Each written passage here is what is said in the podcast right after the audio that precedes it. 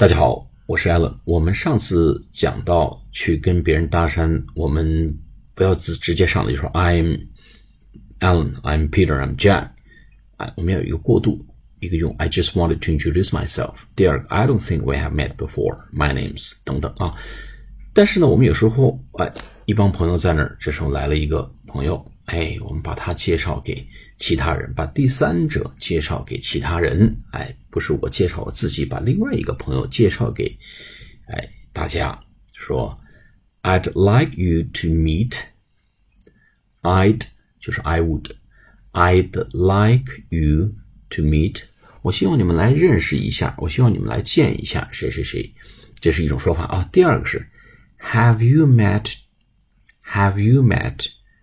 Have you met? 就是你有没有见过，比如 Jack，哎，Have you met Jack? Have you met Peter? 你们有见过吗？你见过认识 Peter 吗？你认识 Jack 吗？第三个呢，我想把你介绍给某人，就 I'd like to introduce you to 谁谁谁啊，I'd like to introduce you to my best friend Peter. I'd like to introduce you to my best friend Jack.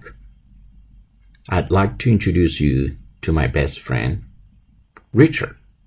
好，这几种方式呢，都是来表达把另外一个朋友介绍给第三方，或者把对方介绍给第三方。我们有这几个表达方式。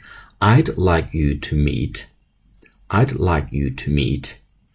I'd like you to meet. 啊，第二种方式是 Have you met? Have you met? Have you met?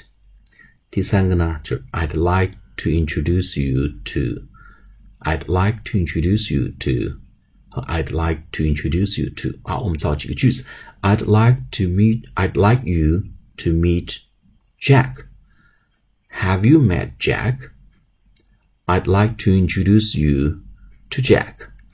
好，我们有这三种方式呢，来把朋友之间做一个相互的介绍。用 I'd like you to meet, Have you met?